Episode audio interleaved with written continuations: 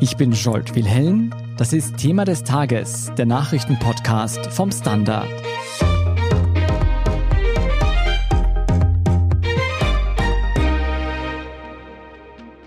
Nicht nur gefühlt wird gerade vieles teurer. Die Inflation sorgt dafür, dass Preise im Supermarkt steigen oder auch das Häuserbauen nicht billiger wird.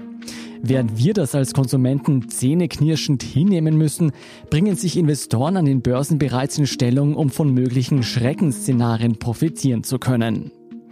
Wie die Chancen aber wirklich stehen, dass die Inflation aus dem Ruder läuft, was die Teuerung befeuert und warum konträr dazu manche Börsianer tatsächlich auf eine Deflation, also genau das Gegenteil spekulieren, darüber spreche ich heute mit Alexander Hahn. Alex, das einflussreiche Datenanalyseunternehmen Palantir ist eigentlich für seine ominösen Aufträge für das US-Verteidigungsministerium bekannt, sorgt jetzt aber auch in der Finanzwelt für Aufsehen. Denn Palantir hat jetzt fast zeitgleich seine kompletten Schulden zurückgezahlt und auf der anderen Seite physisches Gold für 50 Millionen Dollar gekauft. Jetzt für ein Unternehmen, das voll in der Wachstumsphase steht, ist das durchaus ungewöhnlich, würde ich sagen. Auf sozialen Medien und auch auf Finanznachrichtensendern interpretieren das manche daher als Vorzeichen für ein bevorstehendes Black Swan Event, also ein Ereignis, das die Finanzmärkte wieder ordentlich durchbeuteln wird. Wie interpretierst du denn dieses Vorgehen von Palantir? Also, dass man rasch seine Kredite begleicht als Wachstumsunternehmen und andererseits auch viel Geld in Gold steckt? Ja, grundsätzlich bin ich überrascht, dass Palantir als sonst so verschlossene Firma sich so in die Karten schauen lässt. Gold gilt als Schutz vor Inflation und wenn man das dahin interpretiert, würde ich da aber auch kein Black Swan Event sehen, also ein völlig unvorhersehbares Ereignis, wie wir es eigentlich gerade erst erlebt haben mit der Covid-19-Krise. Inflation ist etwas, das eigentlich ständig präsent ist in unserem Wirtschaftswesen. Mal war sie höher, mal ist sie tiefer, wie sie jetzt schon seit längerem ist. Und eine Phase höherer Inflation würde ich jetzt nicht als Black Swan Event bezeichnen, sondern mehr als Trendwende. Und was sagst du dazu, dass ein Unternehmen wie Palantir, das in den letzten Jahren sehr schnell gewachsen ist und zu großen Teilen auf Investorengelder angewiesen war, jetzt so plötzlich all seine Schulden zurückzahlt?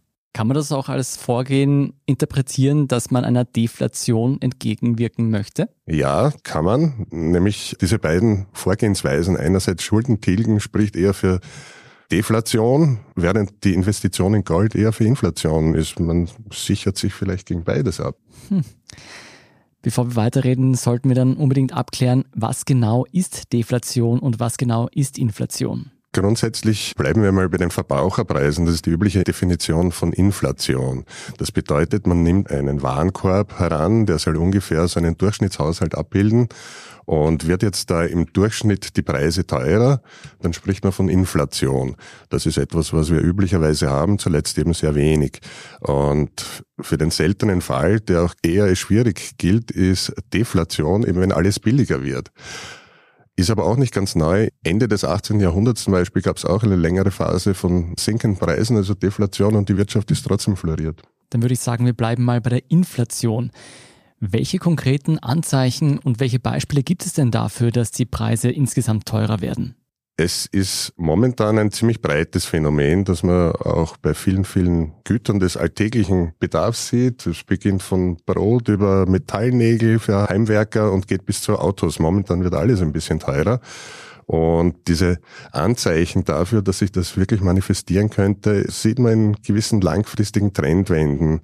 Zum Beispiel hat die Globalisierung sehr lange dazu beigetragen, dass die Inflation sehr tief ist. Das hat damit zu tun, dass zum Beispiel Produktion verlagert wurde. Nehmen wir jetzt ein Negativbeispiel von Textilproduktion von Vorarlberg nach China. Dort sind die Lohnkosten natürlich sehr viel tiefer, so dass man dann im Endeffekt die Produkte auch hierzulande dann wieder billiger anbieten konnte. Und das hat natürlich tendenziell einen sehr preisdämpfenden Effekt gehabt. Nun sieht man, dass die Globalisierung sich offenbar überholt hat. Es gibt eher gegenläufige Tendenzen. Man sieht da zum Beispiel die Zollstreit und so weiter. Oder auch bei uns versuchen wieder lokale Lieferketten aufzubauen. All das spricht gegen diese Globalisierungseffekt und kehrt den um. Auch die Demografie spielt da ein bisschen hinein. Und wenn du das jetzt ganz grundsätzlich beschreiben würdest, woran liegt es, dass Preise teurer werden? Grundsätzlich könnte man sagen, hängt es damit zusammen, wenn eine steigende Nachfrage auf ein konstantes Angebot an Dienstleistungen oder Waren trifft, dann ist es das Umfeld sozusagen, dass die Erzeuger auch die Möglichkeit haben, höhere Preise weiterzugeben an die Konsumenten. Haben die Konsumenten das Geld, nicht höhere Preise zu zahlen, dann geht es auch gar nicht. Okay, das heißt zusammengefasst, durch zunehmend lokale Produktion und damit einhergehend auch steigende Gehälter werden die Preise langsam teurer bei uns. Jetzt leben wir aber immer noch in einer globalisierten Welt. Wirken sich denn die Ereignisse in China und in den USA zum Beispiel auch auf die Preisgestaltung bei uns hier in Europa aus? Grundsätzlich schon, weil über importierte Waren natürlich auch dort tendenziell Inflation sozusagen weitergegeben werden kann. Da hat man aber dann so Faktoren wie Wechselkurse, die das noch beeinflussen können, beziehungsweise natürlich gibt es dann bei vielen Waren auch Produkte aus Europa, die hierzulande produziert werden, die dann relativ vielleicht günstiger sogar werden. Und das kann diese importierte Inflation schon noch dämpfen. Und um konkret zu sein, in China ist Inflation derzeit kein Problem. Ich glaube, für heuer geht es um ungefähr 1,2 Prozent, was da gesehen wird. Also sehr moderat. Anders geht es natürlich in den USA zur Sache. Zuletzt 5,4 Prozent Inflation auf Jahressicht, das ist schon eine andere Hausnummer. 5,4 Prozent? Ab wann wird denn Inflation problematisch für ein Land? Du hast gesagt, die Preise können nur so lange in die Höhe gehen, solange die Konsumenten sie auch bezahlen können. Ja, natürlich. Genau da ist auch der Punkt. Da geht es darum, wenn die Inflation höher ist als die laufenden Einkommenszuwächse der Bevölkerung, was sie halt als Lohnzuwächse bekommen, dann werden die tendenziell verarmen. Dasselbe gilt auch für ihr Vermögen. Also wenn jetzt die Inflation zum Beispiel höher ist als die Vermögenszuwächse, was insbesondere für Sparbuchsparer derzeit zutrifft, die müssen die Inflation auf sich nehmen und kriegen de facto null Zinsen. Dann wird deren Vermögen ständig schmelzen. Es lässt sich nicht auf eine absolute Zahl festmachen, aber irgendwann wird die Bevölkerung natürlich gegen diese Entwicklung rebellieren und wird Änderungen verlangen. Wir haben aber gesehen, zum Beispiel in den 1970er Jahren, das war die letzte Hochinflationsphase, die wir hatten, dass es unsere westlichen Wirtschaften im Endeffekt auch ganz gut überstanden haben, einmal einige Jahre mit höherer Inflation. Was sagen denn die Finanzexperten? Droht diese Teuerung aktuell schon aus dem Ruder zu laufen? Ja, auch da gibt es zwei Sichtweisen. Also was die Notenbanken, unsere Währungshüter, die ja das genau im Auge behalten müssen und sollen, derzeit sagen, das sind ein vorübergehender Effekt. Und tatsächlich bei den heuer höheren Inflationsraten sind sehr viele einmalige Effekte, die nächstes Jahr so nicht mehr auftreten werden. Dazu zählt zum Beispiel die enorme Steigerung des Ölpreises, der im Vorjahr wegen des Corona-Schocks komplett im Keller war. Der ist teilweise jetzt um die Hälfte oder mehr gestiegen und das fließt natürlich extrem stark in die Inflationsrate ein. Das wird sich im nächsten Jahr höchstwahrscheinlich nicht wiederholen und was sich zum Beispiel auch mit Sicherheit nicht wiederholen wird, ist, dass die deutsche Mehrwertsteuersenkung im Vorjahr um drei Prozentpunkte, die ist ausgelaufen. Und jetzt hat man natürlich den gegenteiligen Effekt, dass die höhere Steuer jetzt wieder drauf ist, auch in der deutschen Inflationsrate. Wird sich nächstes Jahr auch nicht wiederholen. Und wie ist der weitere Blick nach vorne, also in den nächsten Jahren, Jahrzehnten vielleicht? Ja, da wird es richtig spannend. Es sieht nämlich so aus, es könnte sich tatsächlich etwas mehr Inflationsdruck aufbauen im Laufe dieses Jahrzehnts, als wir es aus der jüngeren Vergangenheit gewohnt sind. Aber so etwas wie eine Hyperinflation, galoppierende Inflation braucht aus heutiger Sicht noch keiner zu befürchten. Mhm. Ein Markt, bei dem die Preise massiv angezogen sind, ist der Aktienmarkt. Diese Preise und diese Bewertungen werden aber nicht in die normale Inflation reingerechnet, oder? Warum eigentlich? Die sind einfach nicht Teil des Warenkorbs, mit dem versucht ein Statistiker sozusagen unser tägliches Konsumverhalten festzumachen und eben daran die Inflation zu errechnen. Die sind einfach außen vor gelassen. Und jetzt haben wir den Effekt, dass tatsächlich auch durch die extrem expansive Geldpolitik der Notenbanken, die einfach Unsummen, Billionen im Endeffekt in das System jetzt hineingepumpt haben, dafür gesorgt haben, dass die Vermögenspreise extrem gestiegen sind. Das heißt Aktien, Anleihen und vor allem auch Immobilien. Das wird aber größtenteils gar nicht abgebildet in unseren Verbraucherpreisen. Das ist nämlich ganz interessant, weil es gibt jetzt durchaus Investoren, die auf einen Inflationscrash spekulieren. Ein bekannter Investor, der viele Millionen auf so einen Crash setzt, das ist Michael Burry. Den kennt man daher, da er Jahre zuvor den Immobiliencrash 2008 vorhergesehen hatte. Was hieße denn eine starke Inflation nicht nur für große, sondern auch kleine Investoren, die sich seit der Pandemie vielleicht zum ersten Mal überhaupt mit dem Aktienmarkt beschäftigen? Ja, auch da lohnt wahrscheinlich ein Blick zurück in die 1970er Jahre. Geschichte wiederholt sich zwar nicht, aber sie ähnelt sich, sagt man. Damals hatten wir zwei Ölpreisschocks, die quasi ein Jahrzehnt mit höheren Inflationsraten hervorgerufen haben. Da kann man sagen, Aktien haben sich eigentlich gar nicht so schlecht geschlagen. Die sind großenteils über dieses Jahrzehnt zur Seite gegangen. Zwar haben die Inflationsraten ein bisschen an diesen Erträgen genagt, aber Aktien schütten auch Dividenden aus, also die da mhm. quasi dagegen wirken. Viel schwerer getroffen hat es sogenannte Geldversprechen. Also das sind eben Anleihen, wo man im Vorhinein fix quasi ausmacht, was man in einigen Jahren zurückbekommt. Und diese Werte werden halt dann voll von der Inflation erwischt. Da gibt's meistens dann keinen Ausgleich. Aktien sind Unternehmen, die können höhere Preise oft weitergeben und so weiter und kommen dadurch besser über die Runden. Was würdest du denn jetzt speziell jungen Leuten, die jetzt gerade dabei sind, Rücklagen anzulegen, empfehlen, jetzt auch mit Hinblick auf Inflation? Worin sollten die ihr Geld am besten investieren? Ja, sagen wir so, was allgemein und immer gilt, je höher ein Aktienkurs ist, desto größer ist natürlich die Gefahr eines Rückschlags. Aber grundsätzlich, gerade für jungen Leute, würde ich sagen, das ist überhaupt kein Grund von Aktien quasi abzulassen. Es ist A, eine Frage der Alternative. Wie gesagt, den Geldversprechen würde ich nicht unbedingt gehen. Und allalong wird der Aktienmarkt auch das ganz gut verkraften, glaube ich. Mhm. Dann würde ich sagen, machen wir hier eine kurze Werbepause und sehen uns nachher an, wieso manche Spekulanten mit einer Deflation rechnen und was Finanzinstitutionen gegen einen Kollaps unternehmen. Bleiben Sie dran. Ein Job mit mehr Verantwortung wäre super. Ich will eine bessere Work-Life-Balance. Es muss ganz einfach Spaß machen. Welchen Weg Sie auch einschlagen möchten. Er beginnt bei den Stellenanzeigen im Standard. Jetzt Jobsuche starten auf Jobs der Standard.at.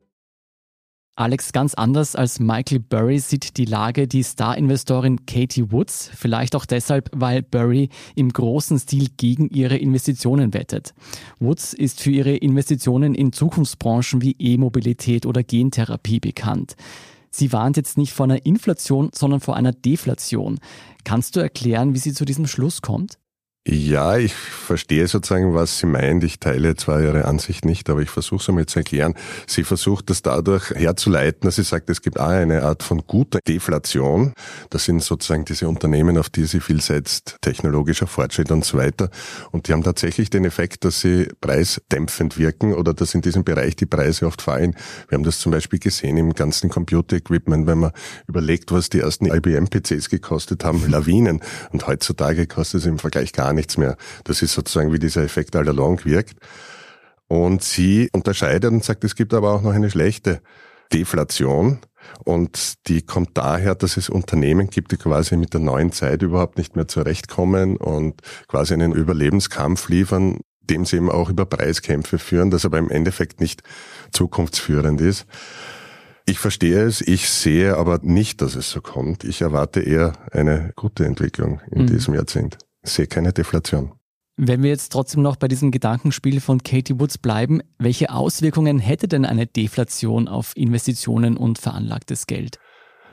Ja, grundsätzlich könnte man den Umkehrschluss zur Inflation hernehmen. Also in dem Fall wären Aktien wahrscheinlich schwieriger und Anleihen gut, weil das Geldversprechen, das bekommt man ja und kann dann mehr darum kaufen. Aber genau da liegt eigentlich das Problem. Man braucht nur auf sich selbst als Verbraucher schauen. Angenommen, du hast jetzt noch ein funktionierendes Auto und liebäugelst mit dem Kauf eines neuen. In einer Deflation kannst du erwarten, dass es nächstes Jahr fünf oder zehn Prozent billiger ist. Würdest du es dann heute schon kaufen? Wahrscheinlich eher nicht. Und das Problem ist dann, dass das viele machen, ihre Investitions- und Konsumentscheidungen aufschieben. Das heißt, der ganze Fluss an Waren, Dienstleistungen, der verlangsamt dadurch auch von Geld. Das ist natürlich für die Gesamtwirtschaft nicht gut. Mhm, das heißt, für uns im Alltag würde das bedeuten, dass wir jede Ausgabe zweimal überlegen, ob wir nicht aufs nächste Jahr warten sollen und dass alles billiger wird. Ja, ähm, andere Definition von Deflation ist auch quasi, dass das Geld knapp wird, weil es die Leute alle horten. Mhm. Geld ist das, was man haben will, weil man in Zukunft mehr darum kaufen kann. Und das heißt, es würde auch fehlen, um zum Beispiel neue Unternehmen zu gründen oder zu investieren? So ist es. Der ganze Geldfluss würde verlangsamt und ein wenig in Stocken kommen. Das ist gar nicht gut. Das ist nicht, was die Wirtschaft floriert explodieren lässt. Du, dass angesehene Finanzgurus sich so uneins sind und auch ein Konzern wie Palantir sich ja in beide Richtungen absichert, wenn wir das richtig interpretiert haben, zeigt ja, dass viel Unsicherheit herrscht. Was tun denn die großen Notenbanken und die Staaten dagegen, dass es eben nicht zu einem Kollaps kommt in die eine oder andere Richtung? Grundsätzlich muss man sagen, dass die Staaten und die Notenbanken jetzt einmal an einem Strang gezogen haben im Zuge dieser Krise und wirklich sehr viel Geld in Umlauf gebracht haben um alles zu stabilisieren und mal laufen zu halten. Und da muss man jetzt auch ein bisschen unterscheiden, weil das Geld, das die Staaten mit ihren Fiskalpaketen in die Welt setzen sozusagen, das schwirrt nicht in den Finanzmärkten umher, sondern das geht direkt an Unternehmen, an Haushalte und das wird auch direkt in die Realwirtschaft fließen und dort auch einen preistreibenden Effekt haben. Jetzt ist die Frage eben, wie lange kann man zusehen, dass die Inflationsraten jetzt höher liegen und eigentlich es de facto kaum Zinsen und so weiter gibt? Mit Zinsen kann man sehr leicht gegen Inflation gegensteuern, indem man sie erhöht. Normalerweise kommt die Inflation dann immer wieder zum nicht erliegen, aber senkt sich wieder ab und wird gedrosselt. Das Problem ist, das macht aber auch Kredite teurer und so weiter und bremst etwa das Wirtschaftswachstum. Aber der springende Punkt ist bei Kredite teurer machen, es geht um die Staatsfinanzierung. Die Staaten sind jetzt wirklich sehr hoch verschuldet nach dieser Krise und brauchen eigentlich die tiefen Zinsen, damit sie sich das alles leisten können. Und ein Teil dieser Schulden würde natürlich auch weginflationiert werden, wenn man Inflation jetzt über den Zinsen lässt. Ne? Die Frage ist, wie lange kann man zusehen und wann müssen sie gegensteuern? Es wird auf jeden Fall ein heikler Drahtseilakt, mhm. den die Notenbanken im Laufe dieses Jahrzehnts irgendwie bewältigen müssen. Jetzt habe ich zwei Beispiele genannt, die eher Schreckensszenarien auf den Finanzmärkten abbilden. Lass mich am Schluss noch ein optimistisches Beispiel nennen. Ziemlich gelassen sieht diesen Entwicklungen der Investor Bill Ackman entgegen. Falls ihn wer nicht kennt, er hat mit seiner Wette auf einen massiven Crash im Februar, März 2020 aus 27 Millionen Dollar satte 2,6 Milliarden Dollar gemacht. Eckman glaubt, dass die Pandemie mit Impfungen und der Durchseuchung der Ungeimpften auf ein Ende zusteuert und wir vor einer neuen Boomphase stehen. Die Gehälter werden wieder steigen, die Kaufkraft wird zulegen. Teilst du diesen Optimismus? Grundsätzlich teile ich den Optimismus von Bill Eckman. Ich würde aber empfehlen, das nicht so nachzumachen. Der muss nämlich enormes Risiko genommen haben, um ja. derartige Vermögenszuwächse zu erzielen. Ich würde es etwas konservativer eingehen. Aber grundsätzlich glaube ich auch, dass wir auf eine eher gute Zeit zusteuern. Die Pandemie und die Krise haben sehr viele verkrustete Strukturen auch aufgebrochen, die Raum für Neues schaffen. Und ich habe schon einmal gesagt, Geschichte wiederholt sich nicht, aber sie ähnelt sich. Und wenn man zurückschaut in der Menschheitsgeschichte, ist oft nach Pandemien, die früher auch viel verheerender noch waren, meistens eine gute Zeit gekommen. Und ich hoffe sehr, dass auch diesmal so ist. Mit so viel Optimismus beende ich natürlich gerne einen Podcast. Vielen Dank für diese Einschätzung, Alexander Hahn. Gerne. Wir sind gleich zurück.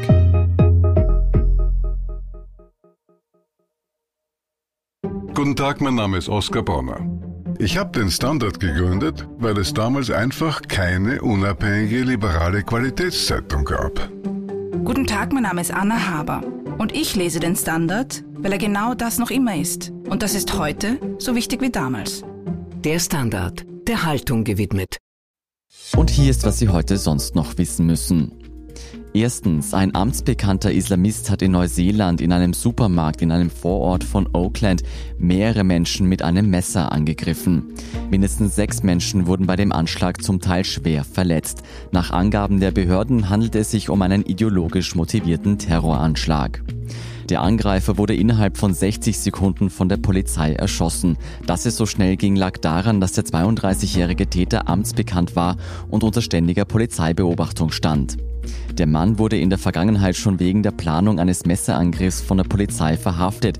Er war als eine Gefahr für die öffentliche Sicherheit eingestuft worden, nachdem er zweimal große Jagdmesser gekauft sowie IS-Videos besessen hatte. Erst kürzlich war er aus dem Gefängnis entlassen worden.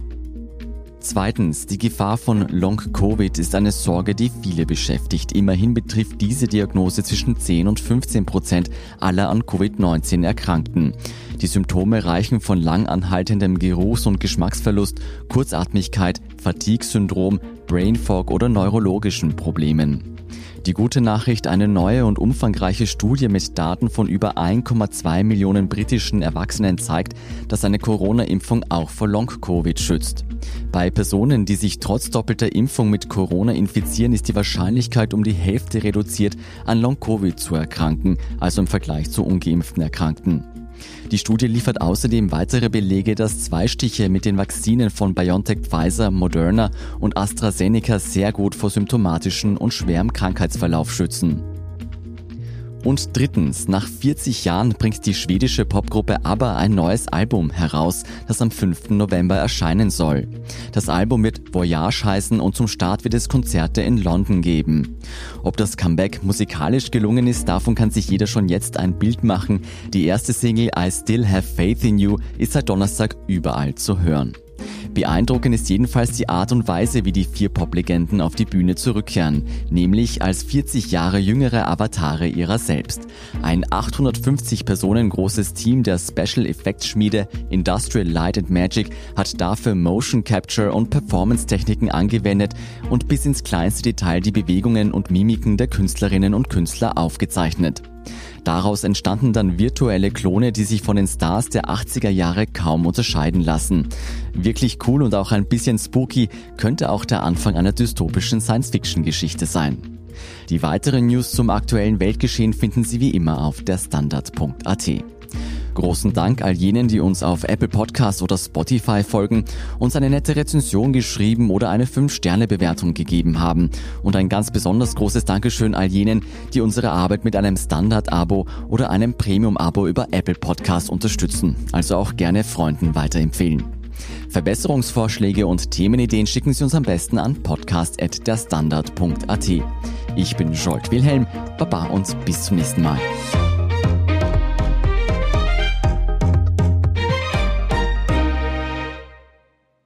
Guten Tag, mein Name ist Oskar Bronner. Ich habe damals den Standard gegründet, damit man sich auf Basis unabhängiger Berichterstattung die eigene Meinung bilden kann. Guten Tag, mein Name ist Pony73 und ich poste beim Standard, weil ich genau das dort machen und meine Meinung auch sagen kann. Der Standard, der Haltung gewidmet.